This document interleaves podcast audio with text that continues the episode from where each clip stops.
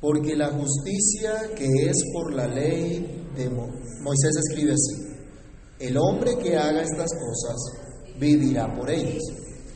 Pero la justicia que es por la fe dice así, no digas en tu corazón, ¿quién subirá al cielo? Esto es para traer abajo a Cristo. ¿O quién descenderá al abismo? Esto es para hacer subir a Cristo de entre los muertos. Mas ¿qué dices? Cerca de ti está la palabra, en tu boca y en tu corazón.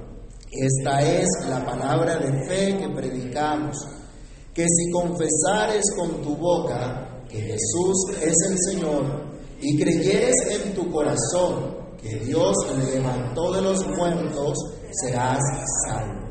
Porque con el corazón se cree para justicia, pero con la boca se confiesa para salvación. Pues la Escritura dice, todo aquel que en él creyere no será avergonzado. Amantísimo Dios y Padre que estás en los cielos, en el nombre de nuestro Señor Jesucristo te damos muchas gracias por el privilegio, la bondad que nos concedes de acercarnos a tu palabra para meditar en ella, para pensar, Señor, en estas maravillas que tú has hecho, para escuchar la buena noticia y ser una vez más animados, fortalecidos en ti. Por favor, Señor, danos tu gracia una vez más y que tu Espíritu ilumine nuestro entendimiento para que comprendamos tu verdad, para que seamos afirmados en ella. Que tu palabra, Señor, corra y sea glorificada en medio de nosotros. Te lo imploramos dándote gracias en el nombre de nuestro Señor Jesucristo. Amén. Pueden tomar asiento, hermanos. Al decir el apóstol Pablo que el fin de la ley es Cristo, el apóstol estaba reiterando la enseñanza central de toda esta carta, a saber, la justicia por la fe solamente. Es precisamente Cristo, meditábamos la semana pasada, la meta o propósito de la ley. Es de Cristo de quien habla toda la escritura. Y es a Cristo a quien conduce toda la escritura. De tal forma que se puede entender que la revelación divina nos apunta a Cristo y a la justicia que solo Él nos trae. Esta es la manera en la que Dios ha trabajado siempre no se trata de esfuerzo propio, sino de fe en Cristo solamente. Debemos entender que esta revelación de Dios fue aumentando hasta llegar a su clímax con la encarnación de nuestro Señor Jesucristo. Pero siempre el Señor estuvo mostrando a su pueblo una relación de confianza, de dependencia solamente de la gracia divina. Y ha traído a su pueblo a una relación precisamente de confianza, de dependencia, lo cual obviamente debe producir una respuesta de fe en el pueblo de Dios, en los creyentes, en los hijos de Dios.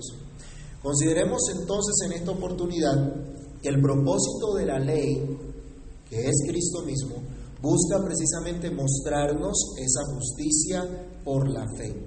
Es lo que Dios ha hecho siempre, es el, el primer punto que debemos reflexionar. En esto debemos ser nosotros claros, aunque reiterativos. Dios es el mismo ayer, hoy y por los siglos. En Él no hay mudanza, en Él no hay sombra de variación.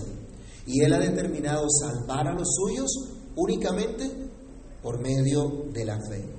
Ese fue el caso de Abraham. ¿Se acuerdan en el capítulo 4 de Romanos estuvimos estudiando el ejemplo de Abraham como aquellos que son justificados por la fe solamente? Dios no ha hecho tal cosa como salvar en el Antiguo Testamento por medio de la ley y luego en el Nuevo Testamento por medio de la gracia. Ese es un concepto equivocado que ha permeado la iglesia, pero que no es la enseñanza escritural. El hombre caído en pecado tergiversa la revelación de Dios y es desobediente a esa revelación, pero Dios siempre ha dejado en claro su testimonio y ha dado siempre esa revelación que su salvación es solamente por medio de la fe, incluso cuando se promulgó oficialmente su santa ley a través de Moisés. La ley que muchos entendieron mal y que no reconocieron que los llevaba a depender por completo del Señor, ya que ellos humanamente consideraron ser cumplidores cuando eran realmente incapaces. Orgullosamente algunos pretendieron hacerse cumplidores de la ley, pero el apóstol señala, nuestro versículo número 5, porque la justicia que es por la ley, porque, perdón, porque de la justicia que es por la ley, Moisés escribe así, el hombre que haga estas cosas vivirá por ellas. Otra vez el apóstol señala a su audiencia que ninguno es capaz de cumplir esta justicia, porque esta justicia demanda perfección absoluta, esta justicia demanda impecabilidad toda la vida, demanda cumplimiento cabal de sus exigencias sin mancha alguna. Cosa que ningún hombre común y corriente ha podido cumplir, que ningún vil pecador puede hacer. Luego entonces la condición de vida que promete el cumplimiento estricto de la ley no puede, no puede estar en ninguna manera dependiendo del hombre, sino de Dios. Leamos por favor Levítico 18:5. Aquí está la promesa de vida. Y esta promesa de vida depende solo de Dios. ¿Quién la tiene? Levítico 18:5.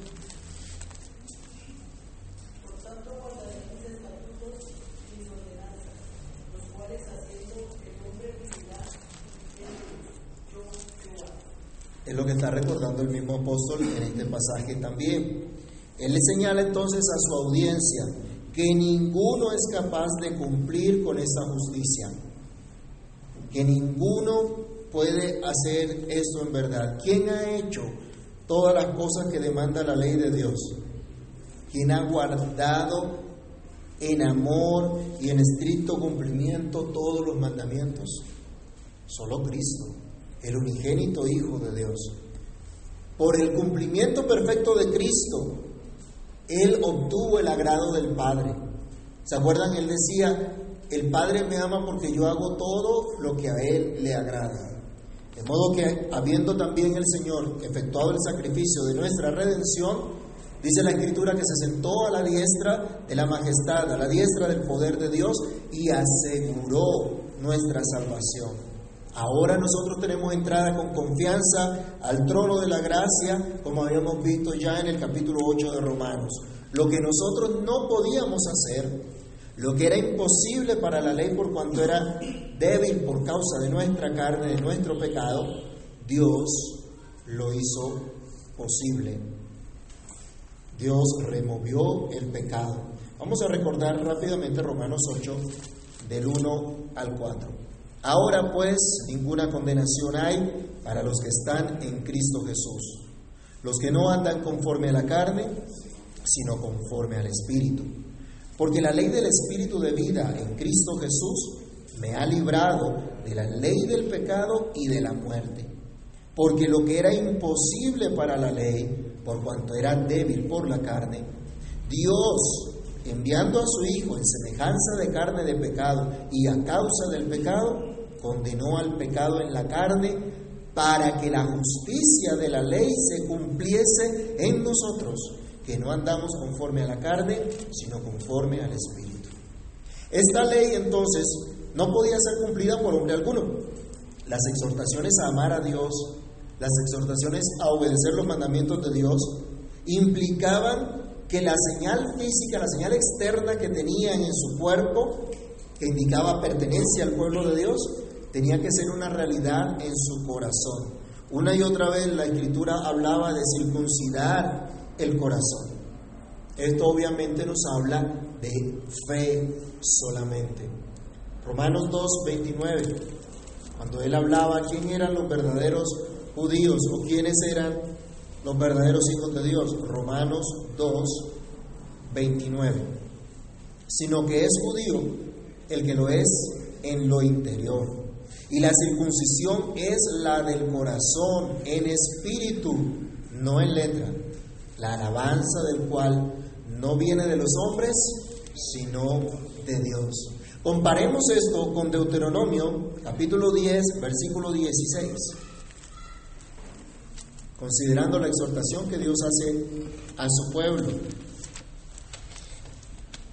Deuteronomio capítulo 10, versículo número 16.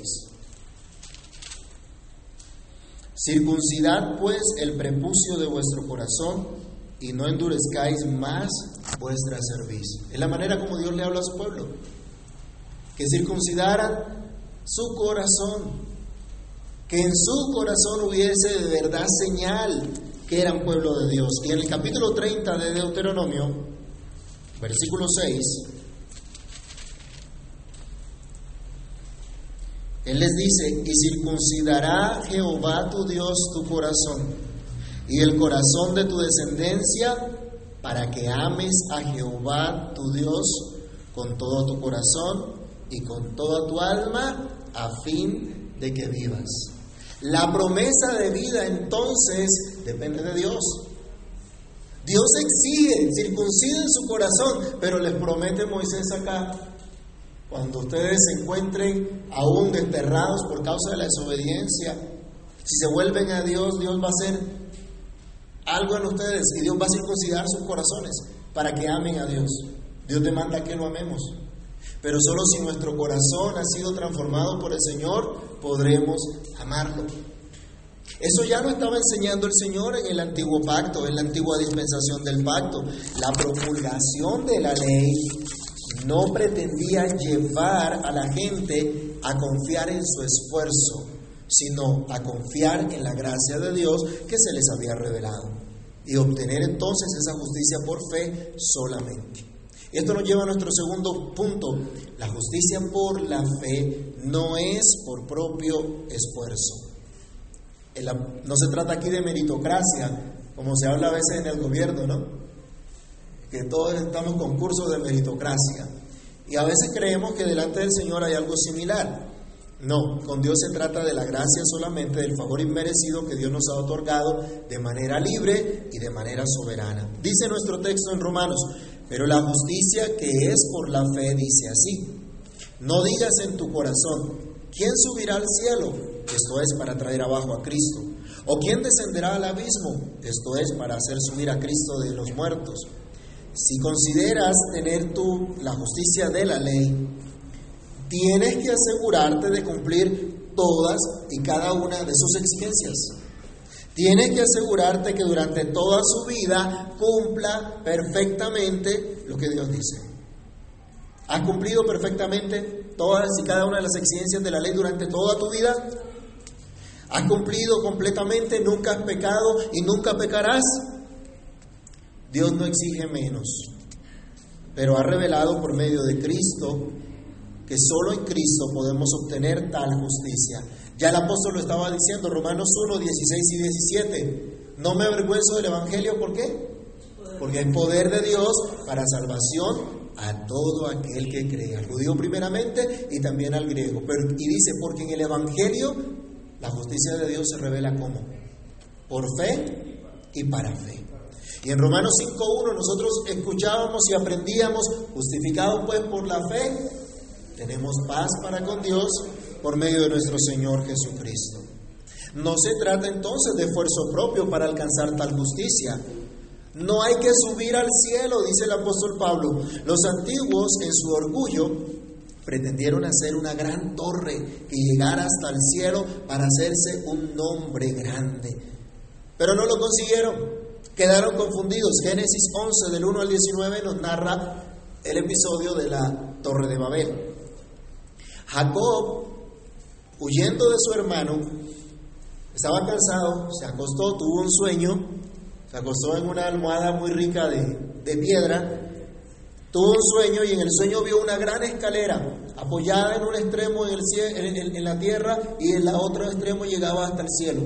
Y ángeles de Dios que subían y bajaban por las escaleras y al extremo alto de las escaleras estaba el Señor y el Señor se le reveló y le habló a él y le dijo que no lo dejaría hasta que hiciera con él lo que le había, le había dicho. ¿Quién era el que subía y bajaba de las escaleras? ¿Quién fue el que tomó la iniciativa de darse a conocer? ¿Qué fue lo que vio Jacob? Él no dice que, que Jacob subía por las escaleras. que estaba dando pasos para subir al cielo, que iba en esa escalinata al cielo. ¿Se acuerdan de una película vieja que Camino al Cielo?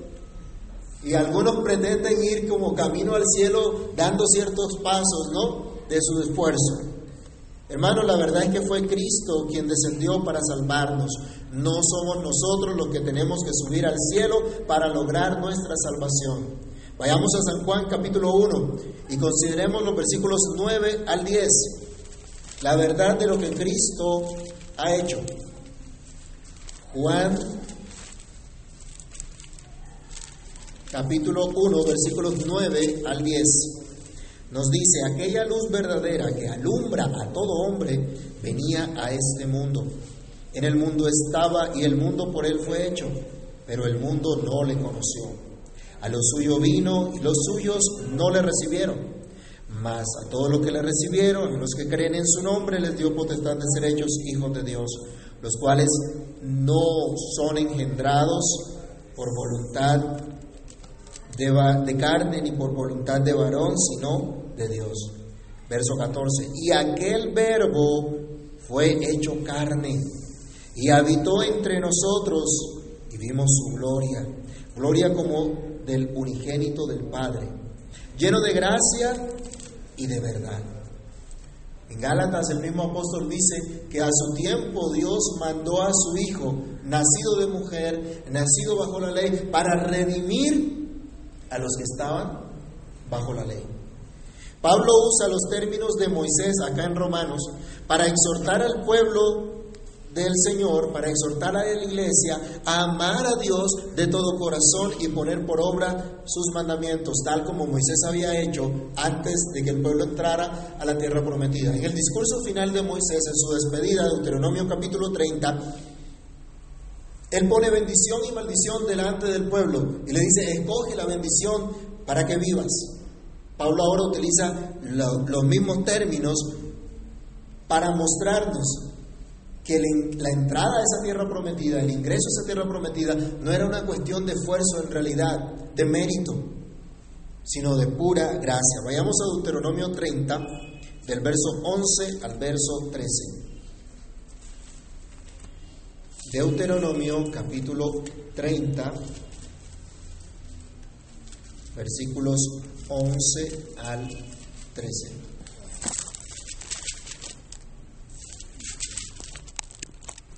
Porque ese mandamiento que yo te ordeno hoy no es demasiado difícil para ti ni está lejos. No está en el cielo para que digas quién subirá por nosotros al cielo y nos lo traerá y nos lo hará oír para que lo cumplamos. Ni está al otro lado del mar para que digas ¿quién pasará por nosotros el mar para que nos lo traiga y nos lo haga oír a fin de que lo cumplamos? Dios había revelado a su pueblo, Dios estaba con su pueblo, Dios había prometido estar con ellos y acuérdense que todo lo que Dios promete lo cumple. Y todas las promesas de Dios se cumplen perfectamente en Cristo. En su encarnación, nuestro Señor Jesucristo fue el que vino del cielo para darnos a conocer al Padre, para darnos a conocer la voluntad del Padre. Fue Cristo el que descendió del cielo, no por nuestro esfuerzo, no porque nosotros lo hayamos ido a buscar. Él quiso venir. No porque nosotros fuimos hasta el cielo, sino porque Él quiso venir y darse a conocer a nosotros. No podemos y no tenemos que subir al cielo ni a Monserrate, ni a Cristo caído de buga, ni a ninguna otra forma de paganismo, cumpliendo promesas, pagando mandas para el favor divino. Así no se consigue, así no se logra. Tampoco hay que descender a la muerte. No tenemos que sacrificarnos para dar vida a Cristo de entre los muertos, para que Cristo resucite, para levantarlo de entre los muertos. No tenemos poder para ello. Pero aquel que dio su vida por nosotros sí tiene poder para poner su vida y para tomarla nuevamente. Él estuvo muerto por los pecados de todos nosotros, pero Él vive por todos los siglos de los siglos. Vayamos a Apocalipsis 1, 17 al 18 y recordemos lo que él decía al apóstol Juan. Apocalipsis capítulo 1, versos 17 y 18. Cuando le vi caí como muerto a sus pies, y él puso su diestra sobre mí diciéndome, no temas, yo soy el primero y el último, el que vivo y estuve muerto, mas he aquí que vivo por los siglos de los siglos, amén, y tengo las llaves de la muerte y del Hades. Cristo vive. Ya Pablo había dicho que quizá algunos harían morir por, por un gusto. Nadie iba a morir por los injustos. Pero Dios muestra su amor para con nosotros en que siendo aún pecadores, Cristo murió por nosotros. Los caudillos de las naciones no son sus libertadores, ni los guerrilleros que buscaron el poder y como excusa pretendieron la libertad del pueblo colombiano en el siglo XIX, ni los que ahora luchan por el poder son libertadores de los oprimidos, como se hacen pasar, aunque se diga que algunos dieron su vida ¿no? por nuestra libertad. Los que confían en, este en estos caudillos para que los libre de sus opresores son idólatras no obedecen al único libertador de la esclavitud del pecado, al único sacrificio todo suficiente para limpiarnos de toda maldad y presentarnos sin mancha delante de Dios. Hermanos, ni muriendo mil veces podríamos pagar nuestra deuda con Dios, mucho menos pagar la deuda de los demás. Pero está de moda en estos tiempos pagar para redimir gente, para redimir cosas, aunque en realidad esto no es más que extorsión, como las indulgencias en el siglo XVI, como las siembras y pactos en algunas pseudo iglesias, como los impuestos al plástico. Si usted paga la bolsa, ya no contamina. Entonces se redime, se redime allí con un impuesto. los impuestos a las bebidas azucaradas. Si usted paga el impuesto, ya no daña con la bebida azucarada. Hasta el alcohol. ¿Saben? ¿Saben? Pueden, pueden buscar de tarea cuánto, cuánto se recoge dinero por impuesto al alcohol. Y con eso, ¿qué se financia? La educación de los colombianos. O el alcohol, imagínense. Los vehículos. Si usted paga el impuesto del vehículo, no hay problema si contamina. O sea, ya se redimió su culpa. Es una locura, hermanos. Pero no hay que descender a la tumba, no tenemos que ir a la tumba para traer a Cristo de entre los muertos, porque nuestro Cristo vive. No tienes que hacer nada de esto, porque para traer a, porque la palabra de, de Cristo está cerca de nosotros, porque Él está cerca de nosotros. Sigue diciendo el apóstol, más que dice, es decir, ¿qué dice la escritura? Cerca de ti está la palabra, en tu boca y en tu corazón. Y esta es la palabra de fe que predicamos. El apóstol sigue usando los términos de Moisés. Ahora vamos a Deuteronomio 30, 14. Cuando Moisés le dice al pueblo que no tiene que ir al cielo ni tiene que ir al otro lado del mar, les dice qué es lo que realmente está. Deuteronomio 30, 14.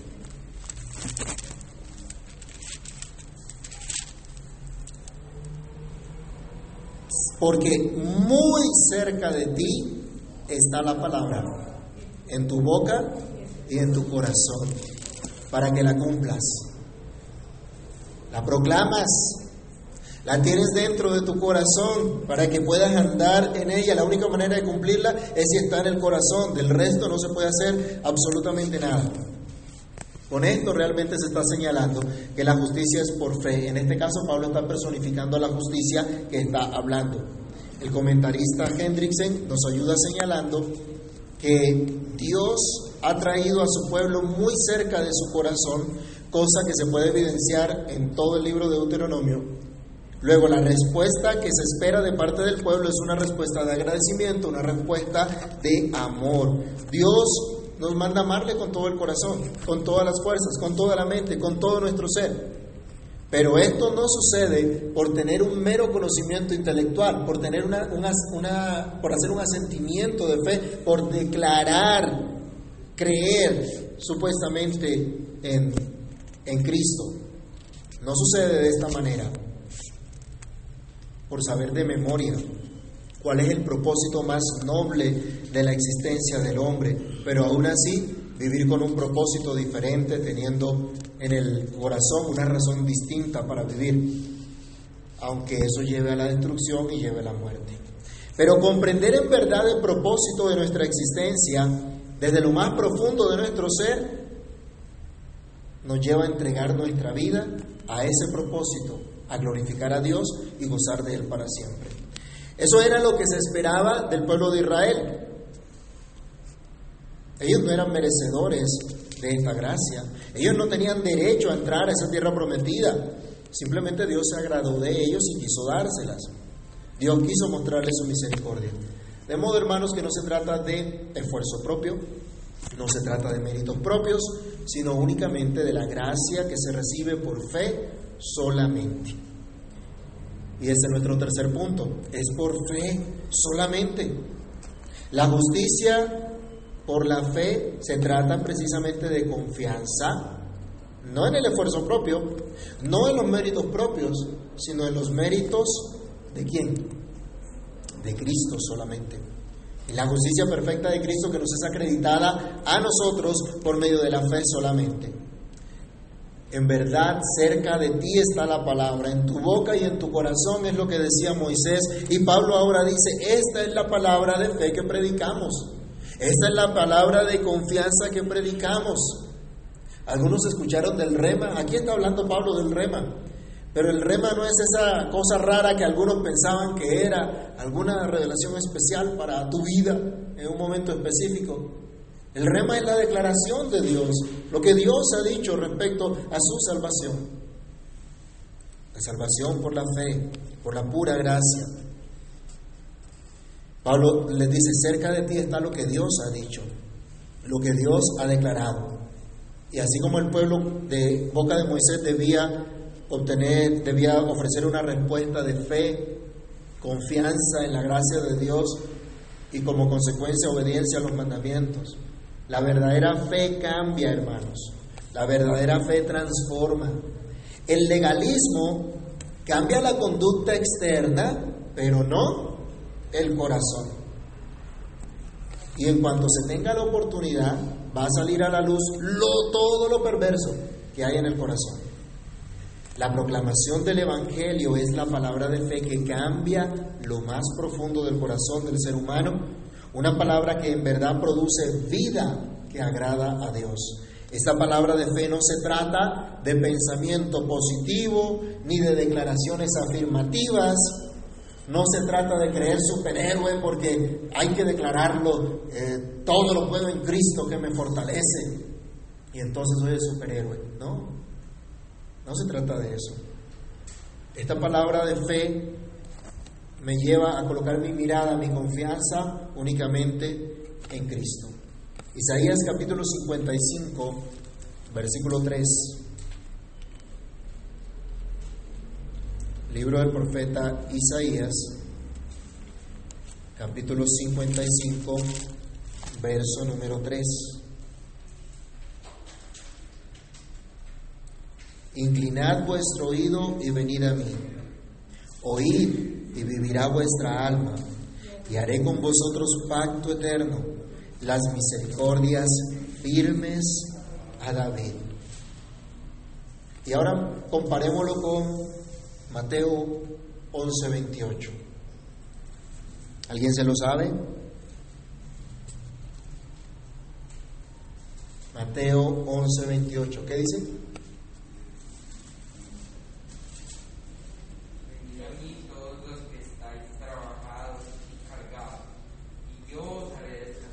Ese mismo que dijo a Isaías, vengan a mí, escúchenme, es el que se hizo hombre y dijo también, vengan a mí y encuentren reposo, encuentren descanso, encuentren consuelo. No vas a encontrar reposo, no vas a encontrar descanso en ninguna persona, en ningún lado, en ninguna cosa, sino solamente en tu Salvador, en Cristo, en nadie más. Es por fe solamente.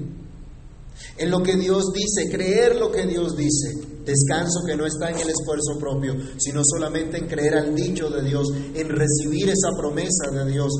Esa es la palabra de fe que predicamos, dice Pablo. Que si confesares con tu boca que Jesús es el Señor y creyeres en tu corazón que Dios le levantó de los muertos, serás salvo. Porque con el corazón se cree para justicia, pero con la boca se confiesa para salvación. Y esto de pronto ha dado pie a algunos para una interpretación un poco extraña. Pero Pablo lo que está diciendo, este es el mensaje del Evangelio. Esta es la proclamación del Evangelio, el anuncio del Evangelio. La salvación no es un camino difícil, no es un camino tortuoso, no es un camino de muchos sacrificios para lograr que Dios me acepte, que Dios me vea agradable, para merecer el favor de Dios. Se nos dice, cerca de ti está la palabra. Cerca de ti está el dicho del Señor. Cerca de ti está Jesucristo el Señor, el Dios vivo, el Dios verdadero, el Todopoderoso, el juez de toda la tierra que viene a juzgar a vivos y muertos. Nuestro potente Salvador, aquel que dio su vida en la cruz por nosotros, luego de vivir una perfecta sujeción a todas las demandas de la ley de Dios, y nos otorga por esa perfección su justicia. Cerca de nosotros, hermanos, está la declaración que debemos creer allá adentro, en lo más profundo de nuestro corazón. Es lo que nos llama el Señor. Está esa, Él nos da esa dirección entonces para tener vida por la eternidad. Cristo fue el autor de nuestra salvación. Cristo es el autor de nuestra salvación y Dios lo levantó entre los muertos. Mi Señor, tu Señor, el Señor de toda la humanidad es Cristo. No es César. No es el presidente de la nación. No son los grandes de las naciones. El Señor de la iglesia es Cristo. Quien define cómo se gobierna su iglesia es Cristo. Quien define quién entra o no a la iglesia es Cristo. No es el Estado, no es la OMS, no son los hombres, y que eso quede muy claro. Quien define lo que creemos o no, lo que hacemos o no, es Cristo solamente. Nuestra conciencia está ligada a Dios, a su palabra solamente. Quien define todo lo que debemos creer es Cristo. Si tú crees esto, entonces eres salvo. Si crees de todo tu corazón que Cristo es el dueño de tu vida, eres salvo por esa fe solamente. Una fe que es puesta en el corazón allá adentro y se da a conocer, se confiesa, se manifiesta. Esta fe que nos hace salvos es una fe que es colocada primero en el corazón y de manera espontánea se empieza a expresar con nuestra boca, con nuestras manos, con todo nuestro cuerpo, con todo nuestro ser. Muchos dicen de labios Jesucristo es el Señor. Hay una secta que coloca un letrero adelante en, en sus auditorios diciendo Jesucristo es el Señor. Pero no están rendidos a Cristo. No están sometidos a Cristo. Con sus hechos niegan al Salvador. Judas capítulo 1, versículo 4. Habla de estos falsos maestros y de estos perversos que entran encubiertamente, que quieren destruir, que quieren dañar. Y se nos, se nos advierte acá, esta gente con sus hechos niegan a Dios y a Jesucristo. Niegan por completo al Señor, porque no se sujetan a Él. Pretenden ganar salvación por sus méritos, por sus ofrendas, por sus buenas obras, mas no por lo que Cristo ha hecho. Hago una encuesta entre los que están a su alrededor, sus compañeros, sus familiares, y pregúntele qué hay que hacer para, para ser salvos. Bueno, yo creo que vivir una vida buena sin hacerle daño a nadie, ¿cierto? No matar, no robar. Tal vez es la tendencia que muchos tienen. ¿Pero lo cumplen realmente? No. Muchos dicen ser cristianos, pero su socorro viene del Estado que pretende usurpar los cielos y la tierra creados por Dios. Muchos dicen ser cristianos, pero, no pero tienen una vida secular seis días de la semana y una vida sagrada cada domingo. Esta gente no ha creído para justicia en su corazón. Por lo tanto, su confesión no es consecuente con lo que hay dentro de ellos. Pero el verdadero cristiano, salvado por medio de la fe solamente, declarado inocente por la fe en Cristo solamente, ha recibido la fe verdadera en lo profundo de su ser y es precisamente esa fe que hay dentro de él lo que por la misma gracia de Dios él da a conocer como evidencia de su salvación con su boca, con sus hechos. El que tiene fe verdadera sabe que su socorro viene de Jehová, que hizo los cielos y la tierra, que no dará su pie al resbaladero y que no se dormirá el que le guarda. Cristo guarda siempre puedo en Él confiar, no me deja nunca, puedo en Él confiar, dice un antiguo himno. ¿Tienes tú esa fe sencilla pero genuina? ¿Esperas tú, amado hermano, solamente en Cristo para tu salvación y no en tus esfuerzos? Confías solo en Cristo y descansas en Él, aunque la tierra sea removida y se traspasen los montes al corazón del mar. Entonces, si tienes esta fe, es porque Dios te ha dado su gracia, te ha dado aquella justicia por fe. Y una fe que no defrauda. Termina el versículo 11 diciendo, pues la escritura dice, todo aquel que en él creyere no será avergonzado. Y está citando a Isaías 28, 16. Lo que habíamos visto también en Romanos 9, 33. La roca con la que muchos tropiezan es la seguridad y el descanso de los que creen en Él. La fe en Cristo, que se manifiesta en una constante confesión de su nombre en toda nuestra vida, con todos nuestros hechos, es una fe que no defrauda, que no avergüenza. Aprender a vivir cada día para honrar a nuestro Salvador no es un acto de adoración vano. Servir al Señor no es un trabajo en vano. Seguir a Cristo no es en vano, creer en Cristo no es en vano. Y si aún es necesario morir por Cristo, tampoco es en vano. No seremos defraudados el día que nuestro Señor venga, cuando acabarán todas nuestras congojas y disfrutaremos para siempre del consuelo eterno, de la dicha bienaventurada, de gozar de la presencia del Santo Dios con nosotros para siempre los que no reconocieron a César como Señor, sino a Cristo solamente, no fueron defraudados. Algunos fueron perseguidos, otros fueron asesinados, pero ellos no temieron al que podía matar el cuerpo, sino al que podía destruir el alma y el cuerpo en el infierno. Se unieron a la gran nube de testigos que ponen su mirada en el autor y consumador de la fe, para que así como nosotros pudieran correr con paciencia la carrera que se tiene por delante. Amados hermanos, la justicia por la fe es la acreditación de nuestro, a nuestro favor de la perfecta justicia de Cristo Jesús. El único que ha podido cumplir todas las demandas de la ley de Dios y pagó por todas estas demandas con su sacrificio en la cruz en nuestro lugar. Si creemos esto con todo nuestro corazón, somos salvos.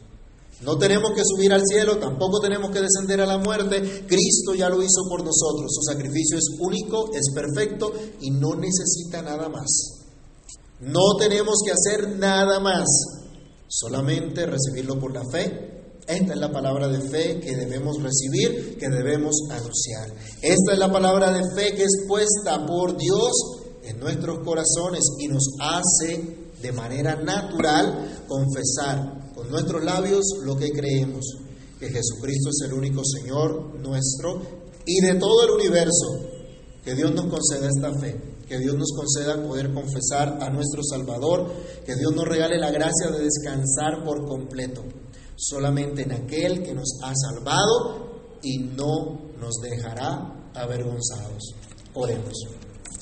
Padre que estás en los cielos, en el nombre del Señor Jesús te damos muchas gracias por la misericordia infinita que nos concedes, por la esperanza que nos has regalado, por esta justicia que has impartido en nosotros por la fe solamente. Gracias porque no tenemos que subir al cielo y no tenemos que bajar a la muerte para conseguirlo. Ya tú lo hiciste por nosotros. Ya tú nos diste esa justicia, Señor. Ayúdanos a creer a tu dicho. Ayúdanos a creer a tu palabra. Ayúdanos a creer a lo que tú nos has enseñado. Señor, quieras colocar en nosotros, colocar en nuestro corazón esa fe viva, esa fe verdadera que descansa, que confía solamente en Cristo, solamente en su obra de favor, de misericordia, en su obra de gracia. Ayúdanos, Señor. Ayúdanos a descansar solamente en ti, que todos nosotros coloquemos nuestra mirada únicamente en ti y que sepamos que colocar nuestra mirada en ti no es en vano, que no es en vano vivir para tu gloria, que no es en vano, Señor, atender a tus dichos, atender a tu palabra, que no es en vano caminar en obediencia, que no es en vano, Señor, hacer tu voluntad. Porque tú, esta fe que nos das no defrauda, no avergüenza. Ayúdanos, Señor, y danos la fortaleza, el dominio propio, la templanza, Señor, para mantenernos fieles a ti haciendo tu voluntad. No como nuestro esfuerzo y sacrificio para lograr ser agradables, porque eso ya lo hizo Cristo, sino en una actitud, en una respuesta de fe, de agradecimiento a lo que tú has hecho. Ayúdanos, Señor, y obra en cada uno de nosotros para tu gloria, para tu honra. En el nombre de Cristo Jesús, te damos muchas gracias. Amén y amén. Vamos a leer, hermanos, el Evangelio según San Lucas, capítulo 22, recordando la institución de la Cena del Señor. Tenemos el privilegio